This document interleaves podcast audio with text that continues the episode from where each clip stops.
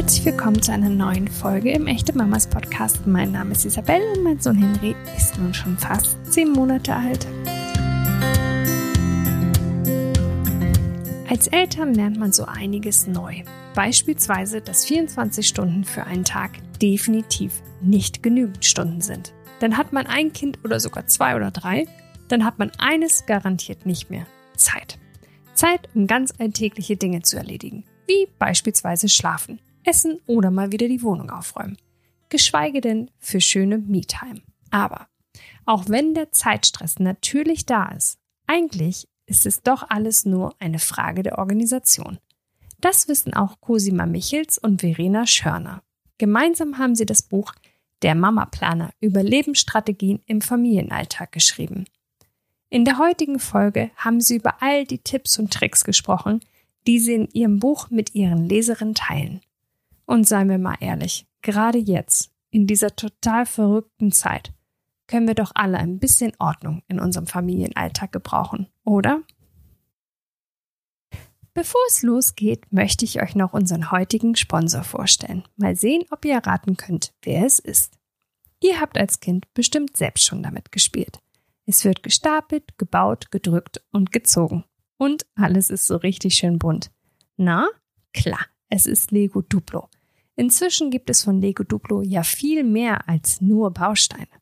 Zum Beispiel ein Zug für Kinder ab eineinhalb Jahren. Er nennt sich Mein erster Tierzug.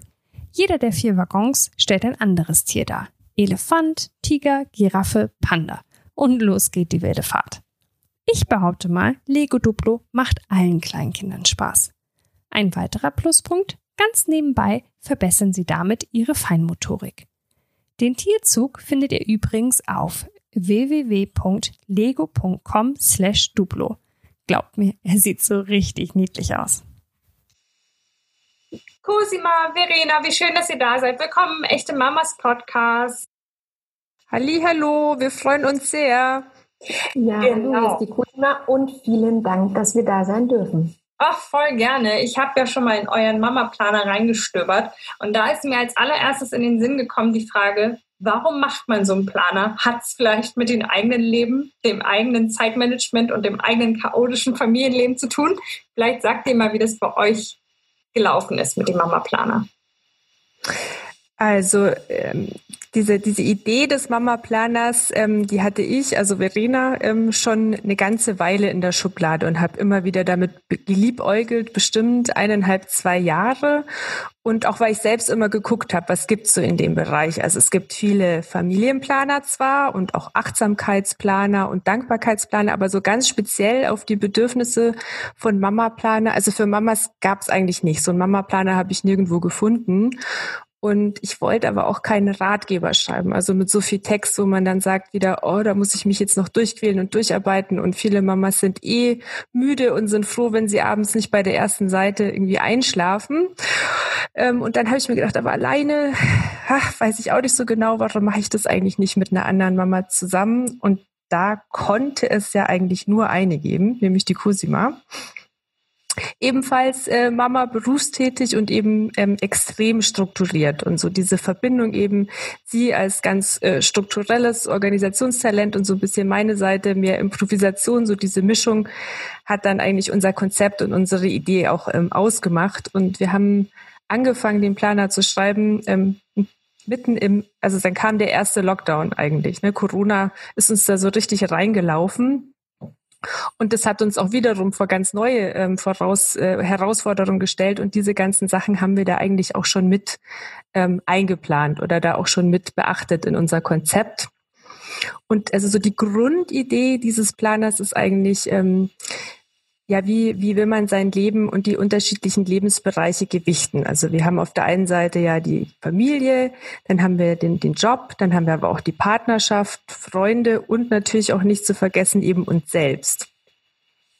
Und ähm, oft hinken wir da immer so ein bisschen zwischen diesen ganzen Lebenswelten hin und her und haben das Gefühl, überall ein bisschen zu wenig zu geben. Ne? Bin ich in der Arbeit, bleibe ich länger, mache ich noch was fertig, habe ich irgendwie vielleicht ein schlechtes Gewissen, zu wenig Zeit äh, mit der Familie verbracht zu haben oder umgekehrt, ich, ich gehe zu früh, habe die Präsentation nicht fertig gemacht und enttäusche irgendwie einen Kunden. Und was sind da die einfach die Themen, die dazu führen, dass man dieses Gefühl eben hat, dass man immer so ein bisschen hinterher hinkt. Und da haben wir uns eben Gedanken äh, drüber gemacht und da haben wir eben genau mit unserem Konzept eben angesetzt. Genau, weil wenn du schon so äh, da ein bisschen ins Thema einsteigst, wird ja ziemlich schnell klar, dass wir Mamas gefühlt Superkräfte brauchen, irgendwie um alle Herausforderungen, die ein einziger Tag mit sich bringt, zu schaffen. Superkräfte sind jetzt relativ rar gesät. So gibt es andere Mittel, womit wir ähm, alles wuppen können. Okay, Regina, ich springe jetzt mal ein. Die Mama ja. und die Superkräfte. Ähm, naja, also tatsächlich ein Mittel ist ja unser Mama-Planer. Äh, aber ähm, wir haben natürlich auch ähm, Sachen, die wir mit euch teilen wollen. Und zwar im Allgemeinen möchten wir sagen, dass Mama sein kein Wellnessprogramm ist und das wird es auch nicht werden. Aber das Wichtigste ist, man ist da nicht allein. Erstmal nicht allein in der Welt, weil es gibt so viele Mamas. Und ähm, wir sind ja auch im Zweifel auch zu zweit. Also im optimalsten Falle gibt es auch noch einen Partner. Und ähm, wir wollen in unserem Mama-Planer aufzeigen, Mittel, wie man das Ganze irgendwie optimieren kann. Und ähm, das wir wollen auch dazu beitragen, dass sich jeder der Herausforderungen bewusst ist, die er da so auf sich genommen hat als Mama im, in dieser Welt. Und dass man sich auch überlegt, welche Sachen oder welche Herausforderungen, die da jetzt auf mich neu hinzugekommen sind, möchte ich bewusst wählen und welche möchte ich vielleicht auch wieder abwählen. Und das Wichtigste ist, darüber nachzudenken. Und natürlich haben wir Mama Superkräfte, das haben wir bei der Geburt schon gezeigt, aber die muss man sich nicht dauernd beweisen, weil sonst würde man das Kontingent auch aufbrauchen. Und ähm, ein Gedanken, den wir sehr zentral gestellt haben, ist auch, dass wir anderen, zum Beispiel auch unserem Partner, aber auch einfach anderen Menschen Vertrauen schenken, Menschen, die wir aussuchen, ähm, die uns begleiten auf der Reise des Mama-Daseins und Kindergroßziehens und das vielleicht mal anders machen als wir, aber trotzdem genauso gut. Genau, da kommen wir nämlich nachher auch, glaube ich, nochmal zu, dass wir ein bisschen darüber sprechen, so, ja, es braucht halt einfach mehrere Menschen oft, um ein Kind großzuziehen. Jetzt gibt es im Mama-Leben, ähm, wie ihr schon sagt, das ist jetzt nicht unbedingt äh, ein Wellnessprogramm, weil einfach viele Anforderungen anstehen. Und ich finde, es gibt so unterschiedliche Themen, die vielleicht auch so ein bisschen sich verändern, je nachdem, wie alt das Kind oder die Kinder sind. Mir als Neumama ging das zum Beispiel so, dass das Thema Essen ein sehr großes war. Einfach, ja, wie schaffe ich es, äh, mich zu versorgen? Also wie schaffe ich daran, an mich zu denken? Wie schaffe ich da, ähm, das Kind gut zu versorgen, Essen vorzubereiten? Gibt es ähm, Dinge, die uns die Planung und Zubereitung vom Essen erleichtern können. Es klingt so pauschal, aber ich meine, Essen ist wichtig. Und es wäre schön, wenn das ganz gut läuft. Habt ihr da Tipps? Darf ich noch mal reinspringen? Genau, also ich bin die Cousina. Ähm, und zwar tatsächlich mussten wir, Verena und ich, wir haben das ja auch ähm, uns vorher schon Gedanken gemacht, da mussten wir tatsächlich ein bisschen überlegen, weil unsere Kinder sind ein bisschen älter. Ähm, also meine jetzt zum Beispiel sieben und neun und ähm, Verena hat auch einen Jungen mit neun. Und ähm, nichtsdestotrotz bleibt übrigens Essen ein Thema. Deswegen haben wir jetzt, ja, ja, haben wir das versucht, relativ breit aufzustellen, ähm, die Antwort. Und ich fange mal an. Die Vergena hat nämlich auch noch ein paar Tipps dann aus dem Alltag dazu gemacht. Also ähm, das Wichtigste, und das ist übrigens für uns heute immer noch genauso wichtig, man sollte sich halt nicht so unter Druck setzen, vor allem als Neumama. Aber das Thema, ich soll mein Kind gut ernähren, das bleibt ja die ganze Zeit erhalten. Und ähm, das, wenn wir sagen, nicht unter Druck setzen, heißt, es muss nicht immer alles frisch gekocht und super bio sein. Natürlich wollen wir irgendwie das Beste, aber am wichtigsten ist am Ende, dass auch die Mama entspannt bleibt. Und ich sage es ungern, aber auch das kalte Gläschen, das Babygläschen tut's schon auch mal, bevor das Kind verhungert und ähm, man am Rande des Nervenzusammenbruchs ist. Und ähm, in die Zukunft gerichtet oder auch, ich meine, das gilt für das Baby, die Babywelt genauso, ist halt planen. Das fängt an beim Einkauf und ähm, in der Wochenplanung, dass man sich Gerichte vorab überlegt. Und da gibt's ja ganz unterschiedliche Konzepte. Also ich kenne tatsächlich jemand, die machen das mit diesem Excel, wo 20 Gerichte stehen, die man immer wieder wiederholt, damit man halt abwechslungsreich ist und das Ganze aber vorbereitet ist und man nicht immer wieder bei Null das Denken anfangen fängt. Ähm, wir machen das ganz oft mit so einem Einkaufszettel, der ist zwar online, aber es ist eigentlich ein Einkaufszettel, den man zusammen am Samstag ausfüllt und sich schon die Gerichte für die nächste Woche so ungefähr überlegt und weil jedes Mal, wenn man sich halt schon einen Plan gemacht hat, dann ist es weniger Stress im Alltag, wenn ich dann plötzlich vor hungernden, schreienden Kindern stehe. Und es tut mir sehr leid, dass es passiert auch noch bei Neunjährigen. Mhm. Ähm, es ist oh ja. Gut, oh ja, dass wir dann nicht sagen, oh mein Gott, was machen wir denn jetzt? Und ähm, ich habe so ein paar allgemeine Sachen zusammengeschrieben und die Verena hat sich das noch überlegt, wie das wirklich bei Ihnen im Alltag abläuft.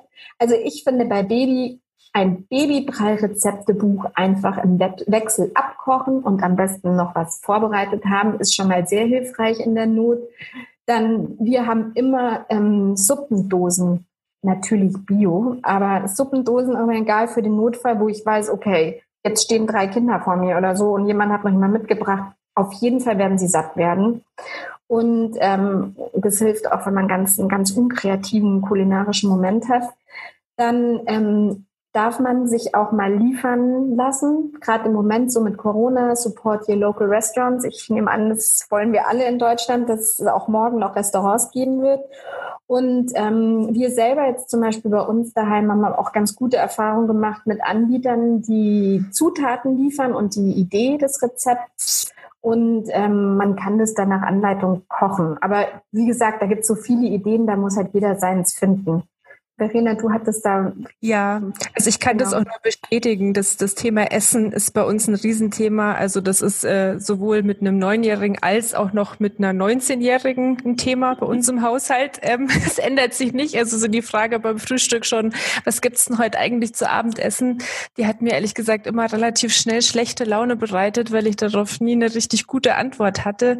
Und da sind wir dann auch irgendwann mal übergegangen, da einfach organisiert zu werden. Also wir machen uns am Wochenende Wochenende einfach wirklich, also mein Mann und ich gemeinsam Gedanken, ähm, was kochen wir die, die Woche über, ähm, machen eine Liste zusammen, beziehen da aber auch die Kinder mit ein. Ne? Was wünscht ihr euch? Was wollt ihr gerne essen? Dass da jeder auch auf seine Kosten kommt, machen dann wirklich einen, Großeinkauf, dass dann schon alles äh, für die ganze Woche einfach da ist und mich dann nicht noch irgendwie am Dienstag um fünf noch schnell loslaufen muss. Also sowas, ähm, dass das irgendwie schon alles an, an einem Tag dann gemacht ist. Das erleichtert die Arbeit und das Leben einfach ungemein. Und ich habe auch angefangen, ähm, da auch alle wiederum einzuspannen. Also auch mein Sohn mit neun. Ähm, das schläft so immer wieder mal ein, aber wir versuchen es, ähm, dass er auch einmal die Woche kocht. Also Neunjährigen kann man zwar nicht ganz alleine lassen, aber zumindestens bin ich dann nur dabei und gebe meine Anweisungen. Und so Pfannekuchen zum Beispiel klappt mir jetzt auch schon bei ihm ganz gut, dass dieses Thema eben Essensbeschaffung und äh, Zubereitung nicht nur Mama-Aufgabe ist. Ähm, es sollen die ruhig früh genug lernen und sich merken. Und ähm, ein kleines Beispiel ist zum Beispiel jetzt auch noch die Corona-Zeit, als ähm, ähm, dann dieses ganze Betreuungssystem ähm, zusammengebrochen ist. Da haben Cosimo und ich auch gedacht, hm, was machen wir denn jetzt? Weil da wird nämlich plötzlich auch das Mittagessen noch zu einem Riesenthema. Das ist ja sonst jetzt bei uns und bei den älteren Kindern nicht mehr so ein großes Thema, ähm, weil die in der Kita ja ein warmes Mittagessen bekommen nach der Schule. Aber da haben wir dann gesagt, okay, wir machen jetzt einfach, äh, wir, wir schmeißen unsere beiden Haushalte zusammen ähm, und ähm, das zwar vier Tage die Woche, also jeder mit inklusive Männer hat dann einen Tag. An dem muss er dann aber alles machen. Ne? Da hat er dann Homeschooling, Mittagessen zubereiten, Nachmittagsbetreuung und so hat man aber auch wieder im, sich eben alles geteilt. Ja, hat dann an, an einem Tag zwar dann die volle Tönung gehabt, aber hatte dann auch dann wieder drei Tage äh, seine Ruhe und konnte sich dann eben um die Arbeit und so weiter kümmern. Also da dieses Thema Arbeitsteilung und alle einspannen beim Essen ist auf jeden Fall extrem wichtig. Das heißt, ihr habt quasi zwei Familien dann zusammengenommen und dann hat, hat einer genau. alle. Ah, verstehe. Genau, genau, genau. Einer hatte dann halt, wenn er an dem Tag dran war, dann alles, aber ähm, dafür waren dann eben drei Tage komplett entspannt und man konnte sich eben komplett auf seine Arbeit konzentrieren. Ist ja eh ganz schön, auch wenn man so Corona-Kumpels hat, wie man so schön sagt. Genau, genau. wenn man dann nicht ja. allein unterwegs ist. Und auch für die Kinder natürlich auch, ja. ne? Für die, die haben dann ihre Freunde und es läuft irgendwie so ein bisschen mhm. normal zumindest weiter. Okay. Was nicht mehr so ganz normal weiterläuft, wenn ich jetzt von mir zum Beispiel rede, ist äh, die vielleicht gewohnte und vielleicht liebgewonnene Ordnung zu Hause. Die auf ja. einmal, also ich war tatsächlich, ich habe gedacht, die ersten Wochen mit Baby wird schlimm, aber eigentlich ist es jetzt erst schlimm, wo er halt durch die Gegend flitzt und einfach alles ausräumt. ähm, wie können wir so den Haushalt für uns organisieren, um ihn irgendwie mit dem Mama-Alltag irgendwie zusammenzubringen? Darf ich ganz kurz sagen, Spoiler-Alarm, auch das wird nicht besser mit Eltern. Aber gut, da muss ich mich nur daran erinnern, wie ich als äh, Teenager gewesen bin und weiß. Ja, ja. Guter Hinweis, genau. Guter Hinweis. Das hatte ich mir auch überlegt. Also ich war als Kind wirklich auch extrem schlampig, muss ich ganz ehrlich sagen. In meinem Zimmer sah es auch immer aus wie Sau und das war auch immer ein Streitpunkt bei uns. Aber ich bin auch ein, jetzt echt ein ordentlicher Mensch geworden. Also ne, man darf da äh, die Hoffnung nicht aufgeben und muss okay. vielleicht auch einfach mal ab und zu auch mal wegschauen. Ja, also bei mir ist es sowas, ist das Kinderzimmer äh, angeht, da habe ich tatsächlich jetzt einfach ein bisschen losgelassen, weil ich einfach auch keine Lust habe, äh, da täglich so viel Energie reinzustecken und das zu so einem täglichen Konflikt werden zu lassen. Dafür ist es mir einfach nicht wichtig genug, dass jetzt alles picobello ist, sondern da denke ich lieber, komm, wir nutzen jetzt die Zeit und spielen noch was zusammen und haben irgendwie Zweisamkeit oder Familienzeit ist, dass ich ständig dieses Thema Ordnung irgendwie aufrufe. Also da muss man halt einfach gucken, was ist einem wirklich wichtig. So Küche zum Beispiel oder auch Bad, da bin ich dann etwas penibler. Ähm, das ist mir tatsächlich dann schon wichtig, wenn da das totale Chaos herrscht, dann ist auch immer im Kopf totales Chaos. Also da brauche ich mhm. eine gewisse Ordnung. Ähm, da müssen halt auch einfach dann alle mit, mit, mithelfen. Ja, wenn wir jetzt fertig sind mit dem Abendessen, dann trägt einfach jeder sein Zeug selber raus und stellt es im besten Fall dann ähm, auch gleich in den Geschirrspüler. Aber so was jetzt so andere Sachen angeht, gerade eben Kinderzimmer, da würde ich dann einfach auch sagen, loslassen lernen, ähm, Tür zu, aus den Augen, aus dem Sinn und das als Konflikt, äh, das ist es einfach, finde ich, jetzt nicht wert. Darf ich was? Also meine Hebamme hat übrigens damals schon was total Liebes zu mir gesagt, als mir das mal ganz peinlich war, wie es bei uns ausguckt. Die wenige Zeit, die du halt jetzt hast als neue Mama, hast du halt ins Baby gesteckt und nicht in die Ordnung.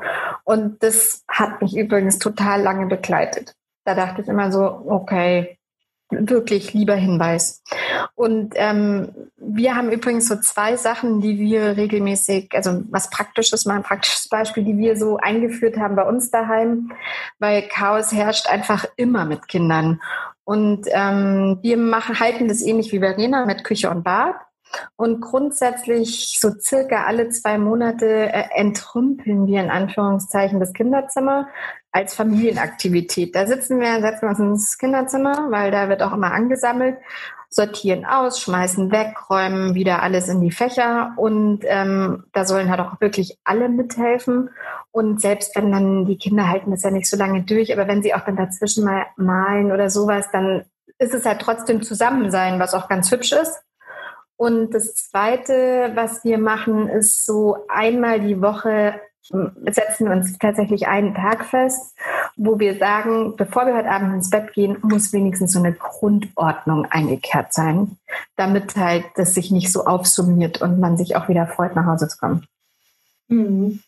Aber aus beiden Antworten höre ich jetzt so ein bisschen raus mit dem Perfektionismus. Den lassen wir mal sausen.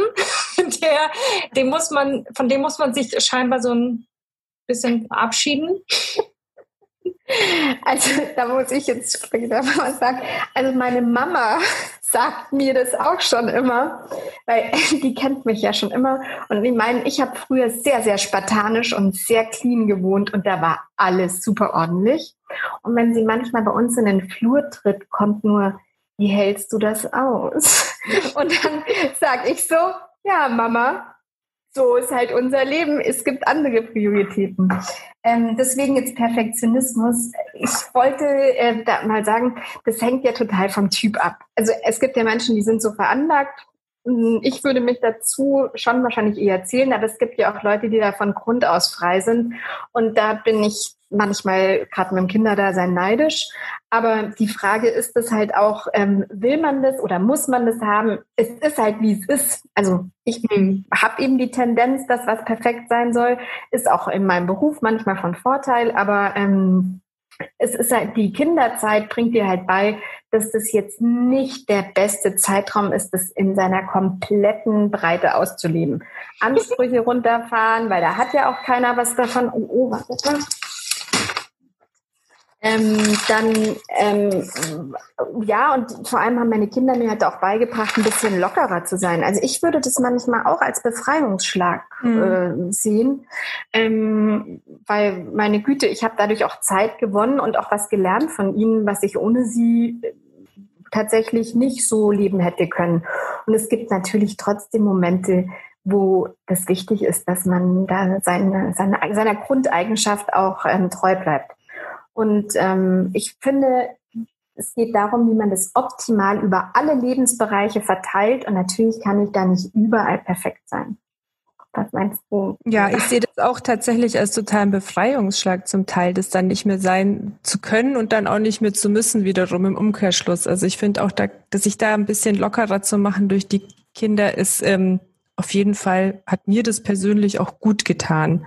Mhm. Und ähm, was ich auch noch ein wirklich wichtiges Thema finde, sind dann eben auch Mütter untereinander und dass man da auch einfach dann ehrlich ist und das auch wirklich zugeben kann und dass man da sich nicht vergleicht und sich irgendwie überbieten äh, muss oder die bessere und perfektere Mutter sein muss, dass es darum einfach auch überhaupt gar nicht gehen soll, äh, weil das ist extrem anstrengend und, und kräfteraubend und was mhm. soll das? Also warum so, sollten wir das tun? Also dass man da wirklich in Mütterrunden auch mal total ehrlich sein kann und sagt, ich bin einfach total fertig. Ja, also ich kann gerade irgendwie nicht mehr und äh, heute gab es bei mir Fertigpizza und danach habe ich die Kinder von Fernseher gesetzt und vorgelesen, habe ich auch nichts mehr. Äh, das, also dass man einfach, das ist ja nicht das ganze Leben, aber das gehört einfach auch dazu. Und ich finde da, ähm, dass man da ehrlich ist, das nimmt uns ja, da tun wir uns allen einfach nur was Gutes, ja. Unbedingt. Und das, das wollen wir in diesem Planer eben auch, da wollen wir eigentlich gerade dazu ermuntern, auch unperfekt sein zu können. Also ein, ein, wir fangen sogar mit dem Titel Perfektionismus, das ist das erste Kapitel in dem Buch.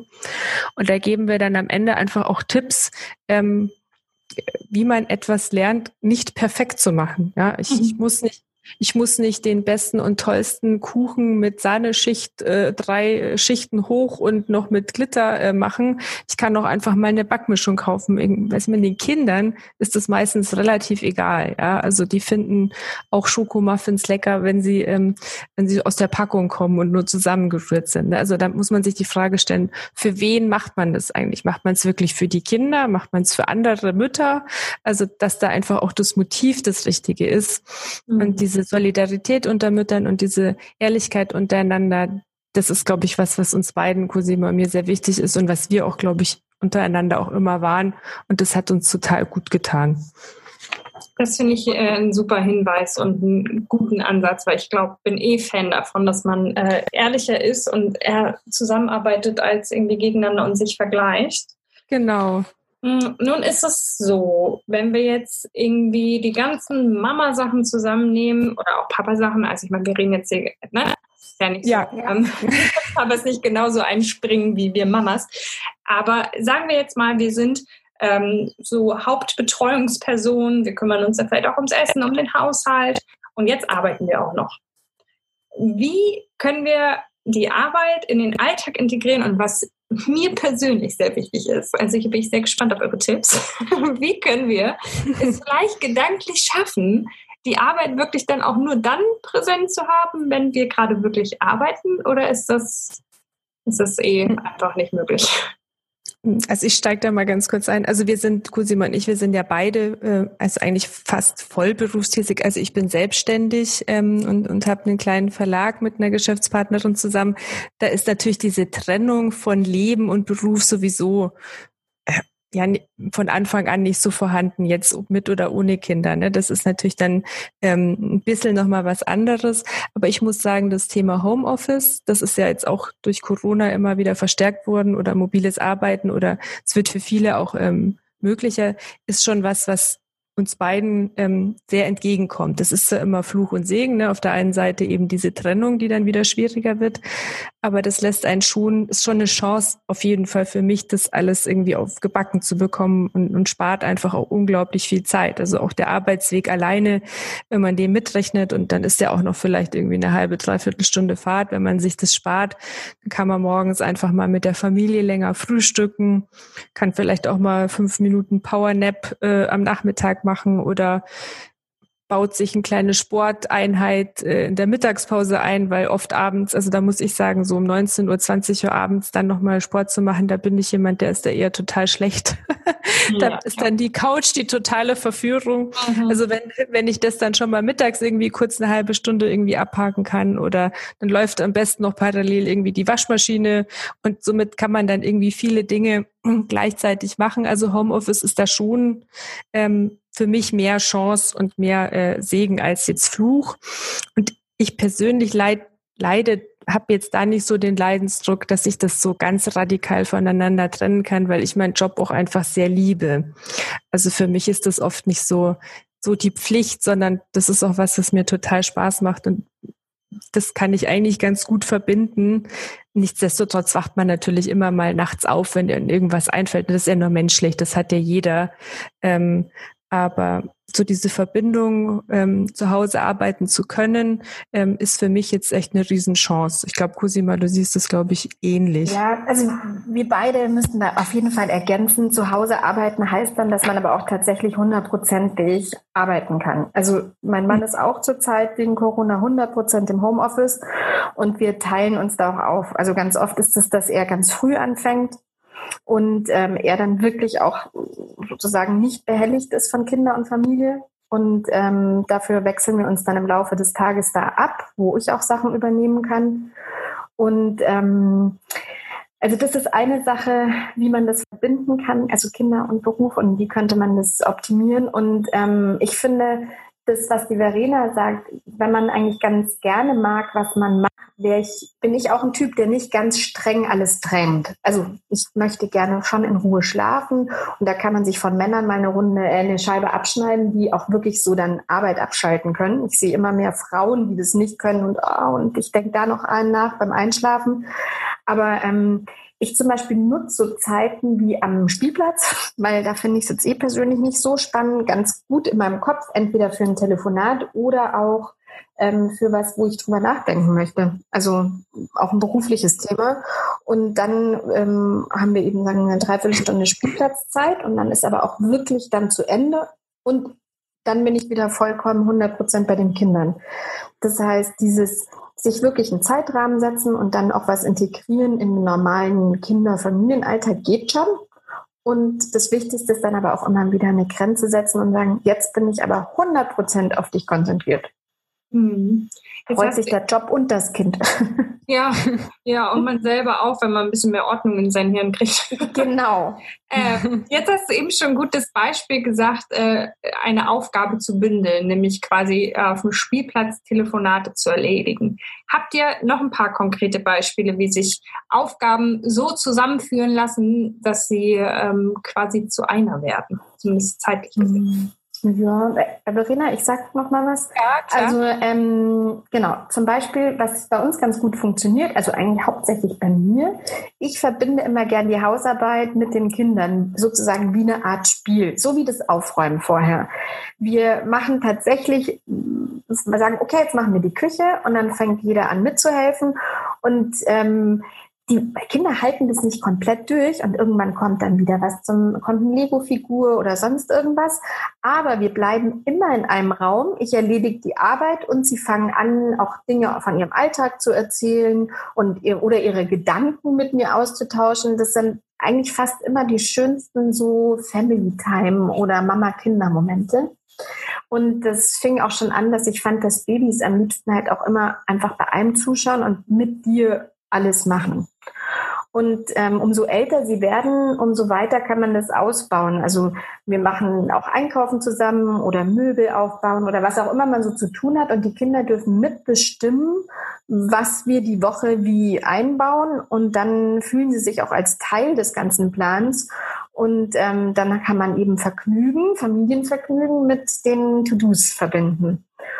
Und ähm, dann hatten, was ich auch noch immer ganz schön finde, aber da muss jeder seinen Weg finden. Also da ist auch unser Mama-Planer dann hilfreich, dass man Dinge, die man eh erledigen muss, auch mit einer Freundin, die Kinder hat, verbindet. Also nehmen wir mal an, jetzt gerade Plätzchen backen, dann lade ich gerne eine meiner besten Freundinnen ein, die hat ähnliche Kinder und dann verbinden wir die ähm, Freundin sein, unser Kaffee-Date mit dem ähm, Plätzchen-Chaos und geteiltes Chaos ist halbes Chaos, sage ich dann nur. Haha. Ja. also das sind jetzt so mal Tipps, die wir aus unserem Alltag zusammengefasst haben. Ja, zum Beispiel auch so Autofahrten oder Zugfahrten kann man auch nutzen. Das machen wir, glaube ich, beide ganz gerne, dass wir da nochmal, wenn wir jetzt eh im Auto sind und eine halbe Stunde irgendwo hinfahren, dass man da ein Telefonat einbaut. Ja, sei es jetzt ähm, mit einer Freundin, bei der man sich mal wieder melden ähm, möchte und ein bisschen quatschen möchte und dann abends vielleicht zu müde ist, dann nutzt man einfach diese Zeit dann auch sinnvoll. Oder zum Beispiel jetzt auch nur, wenn man sagt, man, man holt jetzt ein, sein Kind irgendwie beim Freund ab, dann steigt man aber auch nicht ins Auto, sondern dann sagt man, dann jogge ich dahin und zurück, dann habe ich die Einheit irgendwie so schon erledigt. Und, ähm, und wichtiger finde ich eben auch nicht nur dieses Bündeln, sondern einfach auch immer von Anfang an ganz bewusst teilen. Ja, also ja. man ist ja nicht für alles alleine zuständig. Ja, ähm, manchmal fühlen wir uns so. Ich glaube, es liegt manchmal nicht daran, dass andere uns dazu machen, sondern wir selbst. Mm, man hat ja. das Gefühl, alles selbst machen zu müssen oder man glaubt, ich kann es eh viel besser und macht es deswegen einfach. Stimmt, stimmt. Den, den sogenannten Mütterchauvinismus, ja. ja. mm, okay. Jetzt haben wir quasi ganz viel über Dinge gesprochen, die wir tun müssen und erledigen müssen, mhm. weil sie halt auch einfach ja nun mal, wie gesagt, kein Wellnessprogramm manchmal auch einfach gemacht werden müssen. Aber was ist mit den Dingen, die wir machen wollen? Zum Beispiel die Me-Time. Wie sieht es damit aus? Wie können wir die in unsere To-Do-Liste integrieren? Ja, die ist natürlich extrem wichtig. Also das steht ja auch auf unserem Planer auch ganz groß vorne drauf. Mehr Zeit für dich. Ich meine, darum geht's ja eigentlich, ja. Ähm, und das klappt halt dann nicht mehr ganz so spontan wie früher. Dessen muss man sich natürlich auch bewusst sein. Das muss man halt planen und braucht auch ein bisschen Vorarbeit. Ähm, aber da soll eben gerade auch unser Planer eben unterstützen. Da gibt es so ein eigenes Feld, wo es dann nur um dich und deine Me-Time geht und wo du dann wirklich dir für jeden Monat bestimmte Dinge einträgst und die machst du dann eben auch. Also klar, da muss man selber konsequent dann auch bleiben und sich das auch rausnehmen. Mhm. Ähm, und da muss man halt auch wissen, was sind die Dinge, die einem dann wirklich was geben. Also brauche ich einfach die Zeit für mich allein auf der Couch bei einem guten Buch mit einer Tasse Tee? Bin ich aber lieber aktiv und will ich Sport machen, gib mir das, das zurück oder will ich im Spazieren gehen oder brauche ich Wellness? Also ich glaube, da muss man sich im Klaren sein, wo tankt man am allermeisten Energie auf und das muss man sich auch wirklich einfach nehmen und das muss man einfach planen. Also wir setzen uns da auch äh, mit unseren Partnern zusammen und überlegen so, wer macht jetzt was auch für sich und wann und tragen das in unseren Kalender ein ähm, und so kann man dann auch wirklich konsequent sein und, und sich das dann auch rausnehmen. Also diese Freiräume braucht man, weil sonst kann man einfach nicht leistungsfähig sein. Ja, und am liebsten ohne schlechtes ja. Wissen. Cosima, du wolltest noch was ja, sagen? Genau, ja, ich wollte noch ergänzen, weil uns wurde einfach auch beim Schreiben da des Planers total bewusst, das eine ist, ja, ja, ich weiß, was ich will, aber das andere, was genauso wichtig ist, dass man das kommuniziert. Also, mhm. und zwar mhm. gegenseitig nicht nur ich, meinem Partner, sondern auch der Partner den gleichen Weg geht. Also so, denk nach, was ist von der begrenzten Zeit, was willst du genau in der machen und ähm, sag mir das auch, damit wir es halt auch zusammen planen können, weil hm. ohne den Austausch ähm, findet es dann am Ende auch gar nicht statt oder es entsteht Unzufriedenheit. Hm. Ich glaube, Kommunikation ist eh ein großes Geheimnis in dieser ganzen verrückten Elternschaft. Ja. Das haben wir auch sehr, ist auch ein Kapitel tatsächlich, ja. weil ohne Kommunikation ist alles nichts. Und das gilt für eine Familie gleich dreimal. Ja, das glaube ich sofort. Ich bin jetzt noch nicht so lange in diesem äh, ganzen Geschäft des Elternseins unterwegs, aber das habe ich auch schon gemerkt. Und was ich auch gemerkt habe, ist, dass ich immer wieder höre, so Sachen wie, ja, deine Me-Time, die kannst du ja machen, bevor der Rest der Familie wach wird. Und dann denke ich, ja, mein Sohn wird halt spätestens um halb sechs wach. Vorher möchte ich nicht wach sein. Also wie, ja, ihr habt gerade gesagt, wenn man, man ist ja auch nicht immer zu zweit, ne? Es gibt nicht immer einen mhm. Partner, beziehungsweise manchmal ist es auch mit Partner schwierig. Wie, wie können wir ähm, ja, diese Räume schaffen, auch wenn wir nicht äh, einfach in aller Herrgottsfrühe aufstehen wollen vor allen anderen? Ja, also dieses Thema früh aufstehen, das hat uns natürlich auch beide beschäftigt und wir sind beide auch absolut keine Frühaufsteher. Also ja, mhm, da, nein, also auch dieses Thema, ich nehme mir jetzt irgendwie, ich stehe um 5.30 Uhr auf und habe eine, eine Stunde Me-Time, das wäre nicht meine Me-Time, da wäre ich einfach nur am Ende. Mhm. Und da habe ich auch selber, muss ich auch sagen, in der Zeit, als, als mein Sohn so früh wach war und dann in der Früh mit mir äh, im, im Kinderzimmer am Boden um 6 Uhr lag und es war draußen dunkel und wir haben irgendwelche Türme aus Bauklötzen gebaut, da habe ich auch einfach einfach wahnsinnig gelitten. das, also das kann ich jetzt leider auch nicht so schön reden. Das ist eine Phase im Leben, da muss man dann irgendwie durch. Ähm, die hört auch wieder auf. Ne? Also das mhm. ist tatsächlich das geht vorbei, ganz sicher. Wenn die Schule losgeht, sind sie auch viel ausgelasteter. Wenn die älter werden, dann stehen die nicht mehr auf. Ne? Dann sitzt man alleine beim Frühstück und die 14-Jährige liegt immer noch müde im Bett. Aber es ist so eine Phase, da glaube ich, so ein richtiges Rezept, wie man das dann löst, das habe ich jetzt zumindest auch nicht gefunden. Also klar, ich hatte jetzt einen Partner, der Gott sei Dank gerne auch mal früher aufsteht. Da muss ich sagen, da habe ich sehr von profitiert in dieser Zeit. Ähm, mhm. Aber also ich habe versucht, meinen Sohn dann auch immer so lang wie möglich im Bett zu halten. Also der durfte natürlich dann auch in mein Bett kommen, der durfte sich ein Bilderbuch mitnehmen, der durfte sich auch einen heißen Kakao mit ins Bett nehmen. Hauptsache, er lag einfach noch eine Weile neben mir im Bett und ich konnte einfach noch ein bisschen äh, mhm. da liegen und einfach nichts tun. Also da habe ich alles für gegeben. Ja, verstehe ich cool. Aber auch wenn du keinen wenn du keinen äh, total guten Tipp hast, hast du hier gerade ein bisschen Hoffnung verbreitet, weil das ist der erste Punkt, ja. Sagt, das ändert sich. Ja, das ändert sich. Essen bleibt immer. Unordnung bleibt All, immer. Aber das mit dem Schlaf, ja. das wird besser. Ja, das wird besser. Und am Ende wird alles gut. Nee, Schlaf war für uns auch die Hölle und ohne Schmarrn Alleinerziehende, ich bin bis ja. heute hochachtungsvoll, stehe ich davor, dass man das überlebt. Aber hier geht es tatsächlich um Überleben, weil das geht vorbei. Gut, Daran klammern wir uns. Ja, ja. Jeden Morgen klammern wir uns daran. Ja. ähm, werden wir so all diese Dinge jetzt hier besprechen, höre ich auch immer wieder raus. Es geht auch darum, zu gucken, was ist einem wichtig? Also wo setzt man Prioritäten? Ihr zum Beispiel sagt ihr, Kinderzimmer, guckt ihr ein bisschen weg, Badezimmer, Küche ist euch wichtig. Me-Time, guckt ihr, was, ähm, ja, wie verbringe ich die? Wo setze ich da mein, mein Ziel? Möchte ich Sport machen? Möchte ich mich entspannen? Aber ich finde ja, es kann manchmal schwer sein, Prioritäten überhaupt zu definieren. Also wie kann ich mir überhaupt sagen, das ist jetzt wichtiger als etwas anderes? Das lasse ich jetzt mal so ein bisschen liegen. Ich konzentriere mich lieber auf, keine Ahnung, Thema Unordnung jetzt. Also wie können wir lernen, Prioritäten zu setzen? Tatsächlich ist das jetzt sowas, ähm, das ist eigentlich auch so eine Art Schlüsselthema in unserem Mama-Planer, weil ähm, wir haben das Ganze uns überlegt, wie wir das anpacken wollen, weil das darum geht. Du musst dir überlegen, was willst du? Und da sind ja alle Menschen und Mamas komplett unterschiedlich.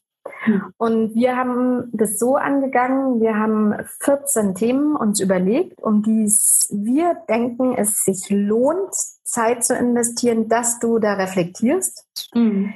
Auf dieser Reise, das haben wir in jemals vier Wochen aufgeteilt. Also 14 Mal denkt man vier Wochen über ein Thema nach, deswegen ist es auch nicht so stressig. Mhm. Und in dem kommst du dir näher. Und vor allem auch als Mama und Familienmensch, weil als der sind wir ja nicht geboren worden, der wurden wir halt jetzt plötzlich. Mhm. Und ähm, da hilft tatsächlich nur Nachdenken und sich mit anderen austauschen. Ob das jetzt deine eigene Mama ist und vor allem hoffentlich dein Partner oder auch ähm, deine Freunde. Es geht darum, dass man sich da findet in dieser neuen Rolle Und ähm, ja, und wir denken, es lohnt sich, da sich damit eben und sich selbst auseinanderzusetzen. Und die, man hat ja da einen Entwicklungsprozess vor sich und der hört übrigens auch nicht auf. Mhm. Ähm, unsere Kinder stellen uns immer wieder, umso älter sie werden, vor neue Herausforderungen mhm. und haben auch wieder neue Entwicklungen, wo wir manchmal davor stehen und denken, ja gut, was machen wir denn nun? ähm, wir haben jetzt uns versucht, dem Thema zu nähern, dass man zu diesen 14 Themen auch ähm, so Testfragen ausfüllt, so wo man über sich selbst nachdenkt. Wo bin ich denn da eigentlich überhaupt? Wo wir es vorhin mit Perfektionismus haben, bin ich perfektionistisch oder nicht? Oder bin ich irgendwo in between? Und dann haben wir uns überlegt, was für Aufgaben könnte man sich jetzt mal so vier Wochen lang stellen, damit man sich auch näher kommt? Weil manchmal weiß man das auch über sich in dieser neuen Rolle auch noch gar ja, nicht. Ja, genau. Mhm. Ja. Genau. Und das Ziel wäre, dass man, wenn man sozusagen unser Programm durchlaufen hat, äh, seinen Prioritäten und Wünschen sehr viel näher gekommen ist und ähm, sich leichter tut, ähm, die auch einzuplanen und eben sich das Leben leichter zu machen. Mhm. Und ähm, dadurch fällt auch manches weg, weißt du, was man sich vorher so vorgenommen hatte, wo man dann erkennt, wenn man mal sich richtig hingesetzt hat, ja, okay, warum mache ich das überhaupt? War das jetzt von außen einfach nur eine Erwartungshaltung? Ich will die eigentlich gar nicht erfüllen und sie ist mir auch egal. Mhm. Aber äh, man ist halt so neu und alles, was neu ist, muss ja auch erstmal erforscht werden. Okay, das heißt also, sich auch einfach ein bisschen Zeit nehmen, um das alles, sich in dieser neuen Rolle zurechtzufinden, seine neuen Prioritäten vielleicht zu entdecken, weil man muss sich ja, es wird ja alles verschoben, ne? Was vorhin genau. Priorität war, kann es jetzt vielleicht nicht mehr sein, weil ich dafür nicht mehr die genügende Kraft oder Energie oder Zeit habe.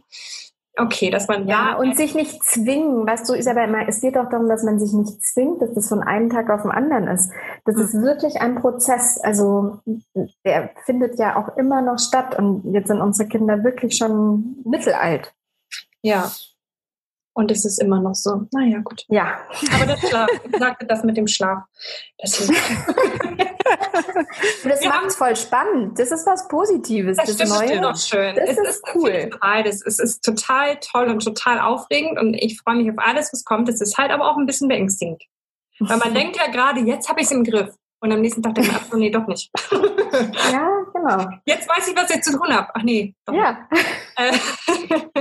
Mama, hallo in der Mama-Welt. Ja, ja, und langweilig wird es nicht, ja.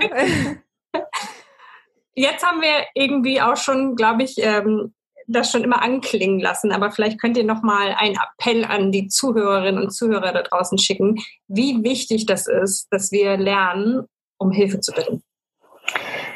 Also, hier kommt die Info an euch alle. Also, erstens möchte ich es positiver formulieren. Es ist nicht um Hilfe bitten, es ist Zusammenarbeiten. Das große Mantra unseres Buches ist, dass ein Kind von einem Dorf erzogen wird. Und ähm, das ist einfach in unserer Zeit und in unserem Kulturkreis so, dass alles so die One-Woman-Supershow ist. Mhm. Aber wir haben uns da einfach mal total befreit davon, wenn ich das mal sagen darf. Das war am Anfang so ein Überwinden, weil, ach, ich müsste jemanden bitten. Aber ähm, ich habe tatsächlich aus eigener Erfahrung erkannt, dass es immer jemanden gibt, wenn man sich da öffnet und sagt, ähm, ich brauche da Hilfe, dass jemand ist, für den das gar gar nicht dir Hilfe geben ist, sondern, oh, bei mir passt es auch gerade voll rein, lass mich doch einfach mit dir zusammen was machen mhm. und es so Win-Win-Situationen gibt.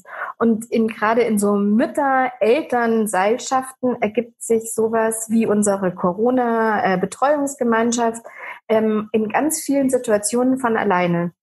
Und ähm, das hat mich in jedem Lebensabschnitt, seit die Kinder da sind, begleitet. Man muss aber offen sein, die Augen wirklich offen halten, wer ist denn um mich rum? Also ob das jetzt der Nachbar ist, der so viel Lust hat, endlich auch mal wieder ein kleines Kind um sich zu haben, mhm. oder ähm, eine Mama, die daheim ist und ähm, oder auch daheim bleiben möchte und sagt, na ja, für mich wäre viel leichter, wenn ich drei Stunden dein Kind auch noch hätte, weil dann beschäftigen die sich untereinander und so. Mhm. Da gibt so viele Dinge und hier auch mal wieder kommunizieren und nicht denken, ich muss das alles alleine rocken auf der Welt. Hm, ja, hast du total recht. Also abgeben ist eben auch kein Zeichen von, von Schwäche, sondern von Stärke. Das muss man sich dann einfach auch immer wieder bewusst machen. Und dieses gute Netzwerk oder dieses Dorf, wie es eben in diesem afrikanischen Sprichwort heißt, sich eben selber schaffen und kreieren. Mhm. Und das schafft ja dann auch wieder Unabhängigkeit. Und auch für Alleinerziehende ist es natürlich auch eine extrem wichtige Sache, wenn man eben nicht den Partner hat und sich nicht alles teilen kann. Ja. Dann braucht man eben ein Netzwerk ähm, aus unterschiedlichsten Leuten, für die man ja dann wiederum, wenn es drauf ankommt, ja auch da ist. Ne? Es ist ja. ja nicht nur ein Nehmen, es ist ja ein Geben. Und das hat uns beiden einfach unglaublich geholfen, dass wir uns das so geschaffen haben. Und, und wie gesagt, dafür braucht man sich nicht schämen. Das ist einfach was, ja. Genau, das und der Mehrwert für die Kinder, den möchten wir auch eindeutig genau. unterstreichen. Unbedingt. Weil, ganz ehrlich, wenn deine Kinder immer nur dich sehen, so gemein das ist, denen ist tatsächlich auch langweilig. Ja, das merke ich jetzt schon. Die mögen auch gern mal jemanden, der anders denkt und ja. der anders handelt und bei dem es anders ausschaut und wo es anders riecht. Also, das, für die Kinder ist es auch so bereichernd, ähm, dass sie mehr sehen als ihre Mama. Ja. Okay. Also es gibt schon so ein paar äh, Facts, die wir uns merken können, Prioritäten setzen, äh, um nicht zwingend um Hilfe bitten, sondern zusammenarbeiten ähm, und sich unbedingt Me-Time gönnen. Und ich glaube, dass ich großer Fan auch davon bin, das Wörtchen Nein immer mal wieder in meinen Wortschatz zu integrieren. Wie sieht's aus? Sollten wir lernen, uns abzugrenzen und manche Dinge auch einfach mal äh, von uns zu weisen? Und wenn wir das lernen sollten, wie können wir das wohl lernen? Also natürlich äh, klares Ja zum Nein, bitte. Ähm, mhm. Das ist ja, ist ja oft auch ein Frauenthema. Ne? Kennt man ja auch in der Ratgeberliteratur. Lernen, Nein zu sagen, das ist ja immer so ein Ding. Ähm, das fällt anscheinend äh, Frauen einfach schwerer, vielleicht weil sie Konflikte scheuen oder Angst haben, dass, dass sie dann äh, nicht mehr so gemocht werden oder was auch immer da dahinter steht. Aber davon müssen wir uns echt einfach wirklich komplett verabschieden. Ähm, das gibt gerade auch oft anderen irgendwie eine Struktur, wenn sie einfach auch wissen, woran sie bei dir sind. Also das hat nichts damit zu tun, dass man dann irgendwie unbeliebt wird. Ganz im Gegenteil. Also ein, ein klares Nein äh, zu bestimmten Dingen ist extrem wichtig. Ist wie gesagt auch in unserem Planer ein eigener Monat, der sich nur mit dem Nein sagen beschäftigt. Mhm. Und das muss man vielleicht auch ein bisschen üben und lernen und braucht ein bisschen Selbstbewusstsein mehr oder es lernt man auch, glaube ich, vielleicht je älter man wird, je mehr Aufgaben man zu bewältigen hat, ähm, lernt man das oder muss es halt einfach lernen, mhm. weil ansonsten wird es einfach schwierig.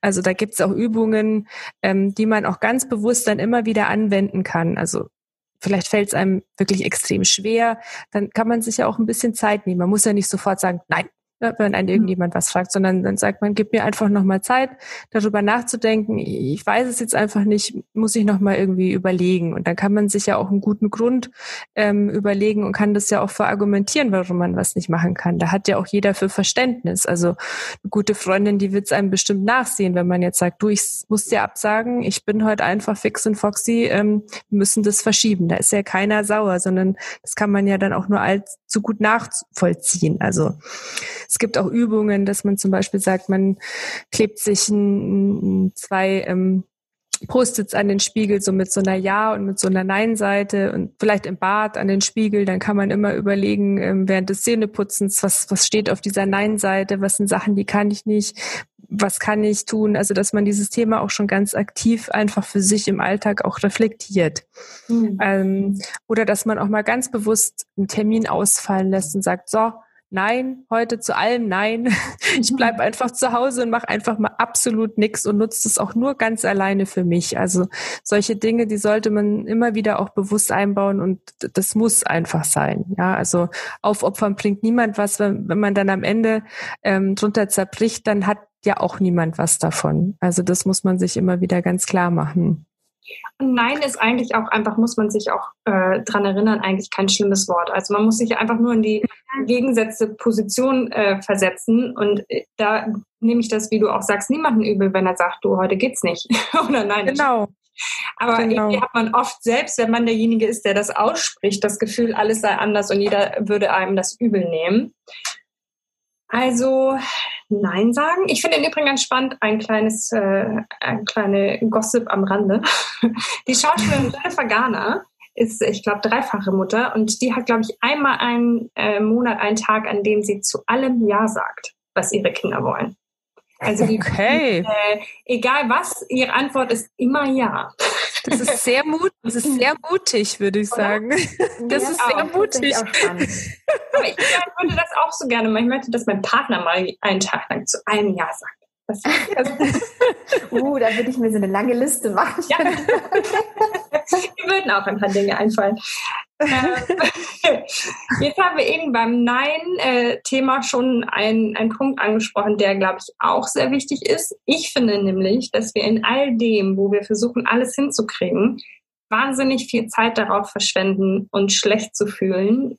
Entweder nur mit uns selbst oder auch nach außen hin, indem wir uns ständig und andauernd entschuldigen weil wir irgendwas nicht hinkriegen, weil wir zu irgendwas halt Nein sagen müssen, weil wir es einfach nicht schaffen, weil wir irgendwas nicht perfekt machen, weil uns irgendwas nicht gelungen ist. Wie können wir uns frei machen von diesem furchtbar unnötigen und ungerechtfertigen schlechten Gewissen, was uns ständig quält? Also ich würde mal sagen, erstmal locker machen und an Selbstbewusstsein arbeiten.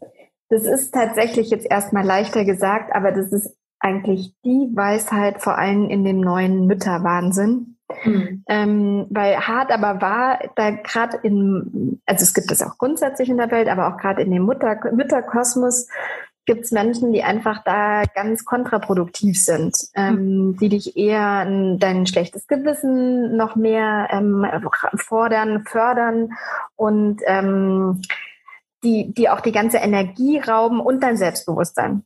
Und mhm. da würden wir jetzt zum Beispiel A sagen, ja, umgib dich einfach nicht mit solchen Müttern. Und ähm, das, also wir haben da auch übrigens ein Kapitel dazu gemacht, wie man sich das, ähm, wie man sich dessen bewusst wird, ob man solche Menschen um sich rum hat mhm. und ähm, dass man halt einfach wirklich hier auch ein Nein einbaut und sagt, nee, das kann ich einfach nicht brauchen. Ich meine, ich brauche meine Energie für mein Leben, mein Kind, meine Familie und alles andere. Mhm. Und ähm, grundsätzlich fürs Selbstbewusstsein muss man sagen, na ja, man sollte aufhören, sich mit anderen zu messen gerade als Mutter, keine Ahnung, hast du jetzt noch irgendwie ein Kilo zu viel auf den Rippen, hat dein, äh, hast du dein Kind nicht gestillt? Also diese ganz klassischen Themen einfach aufhören. Ja. Ähm, dann sehr viel mehr über sich lachen und den Familienwahnsinn. Mhm. Das macht's am Ende wirklich immer locker. Mhm. Und dann auch manchmal gerade bei dem Druck, der aufgebaut wird, sich so hinterfragen. Also wird mein Kind wirklich sterben, weil es jetzt Fischstäbchen heute Abend gegessen hat? Ich verrate wieder mal ein Geheimnis. Nein. Und ähm, dann auch, ich meine, das ging los, hört aber übrigens auch nicht auf. Ich weiß noch die Krippengeburtstage, wo man dann für irgendwie ähm, 20 Kinder was, Bananenbrote oder ich weiß nicht. Ganz ehrlich, ich hatte da auch schon angefangen zu arbeiten und ähm, ich habe dann einfach was gekauft, Klar, es war ordentlich, es war kein Oberschrott, aber da einfach drüber stehen. Ja. Das ist so, warum denn nicht? Keins dieser Kinder wird in, vor allem in unseren Breitengraden verhungert oder ähm, wird jetzt daran verenden, dass du mal nicht was selber gemacht hast oder ähm, das, das super perfekte, abgestimmte Essen ist. Mhm. Ähm, tatsächlich ist das eigentlich so ein bisschen das Rezept ja. da loslassen und es sich immer sagen. Bisschen Hirn einschalten. Mhm. Ja. Und es kommt ja wieder auch dann das Thema eben Vergleichen an. Ne? Also es das heißt ja so schön, der Vergleich ist des Glückes Tod. Mhm. Äh, damit sollte man eben unbedingt aufhören und sich eben gegenseitig empowern. Also statt eben sich zu vergleichen, dann hört es auch mit dem schlechten Gewissen relativ schnell auf. Also wir haben im Buch ein ganz gutes Zitat, das hat uns beiden sehr gut gefallen. Das kann ich mal ganz kurz ähm, vorlesen. Das ist von Madeleine Albright. Es gibt einen besonderen Platz in der Hölle für Frauen, die anderen Frauen nicht nicht helfen. Das ah. fanden wir ähm, hm? sehr sympathisch, diesen Ansatz. und nach dem versuchen wir tatsächlich auch ein bisschen zu leben, dass wir einfach sagen, wir empowern und wir wertschätzen, was der andere leistet. Ja, also wenn Cosi mal zu mir kommt und sagt, sie hätte ne, jetzt, wenn es so wäre, ein schlechtes Gewissen, weil sie jetzt einen Job angenommen hat, wo sie drei Tage die Woche nicht äh, in München ist oder so, dann, dann würde ich da versuche ich sie zu unterstützen und das und wenn das dann auch wertzuschätzen und sagen, wow, ne, was du leistest, das ist echt total total krass. Also da müssen wir einfach zusammenhalten und uns irgendwie gegenseitig stärken. Das nimmt uns dann allen einfach auch das schlechte Gewissen. Das finde ich ein perfektes Stichwort äh, für unser Ende. das ist das Ende dieser Folge. Ähm, einfach sich gegenseitig zu empowern, sich gegenseitig zu unterstützen. Es ist ja auch, da haben wir es wieder, die Kommunikation, wenn wir alle ehrlich darüber reden, wie unser Leben läuft, werden wir schnell feststellen, dass es bei niemanden, und das kann ich mit Sicherheit sagen, nicht alles perfekt läuft und alles easy peasy going und auf rosa Wolken und dazu schüttet man sich noch Glitzer beim Kopf, sondern es mhm. ist einfach manchmal ganz schön schwierig, manchmal ganz schön anstrengend. Dann gibt es Tage, wo alles tatsächlich sehr gut läuft. Und nur weil man es anders macht, ist es ja nicht verkehrt. Oder nur weil man es irgendwie nicht scheinbar perfekt macht, ist es nicht schlimm. So. Und äh, ja, aber ich glaube, es hilft schon, sich ein bisschen zu organisieren, so ein bisschen einen Fahrplan zu haben. Da haben eure Tipps auf jeden Fall sehr geholfen. Vielen, vielen Dank. Weil äh, man hat ja auch so eine eigene Vorstellung und eine eigene Idee von dem Mama-Leben, wie es so laufen soll. Und sich darin zu organisieren, hilft natürlich sehr, um sich da so ein bisschen Last von den Schultern zu nehmen. Deswegen vielen, vielen Dank, dass ihr unsere Gäste gewesen seid. Ja, sehr, sehr gerne. Ja. Hat total Spaß gemacht. Ja, tatsächlich. Mein erster ja. Podcast. ich danke euch, liebe Cosima, liebe Verena. Vielen, vielen Dank. Danke auch. Bis dann. Tschüss. Ciao. Vielen lieben Dank an Cosima und Verena für all die hilfreichen Strategien, die sie uns mit an die Hand gegeben haben. Und auch vielen Dank an euch, liebe Mamas und Papas die ihr so fleißig unsere Folgen hört. Ich freue mich über jeden Einzelnen, der dabei ist. Wenn ihr mir nun noch eine ganz besonders große Freude machen möchtet, dann drückt jetzt den Abonnieren-Button. Ihr könnt unseren Podcast auch positiv bewerten, wenn ihr mögt. Ich bin dankbar für euren Support und ich hoffe sehr, dass wir uns schon bald wieder hören. Bis dann, ihr Wunderbaren.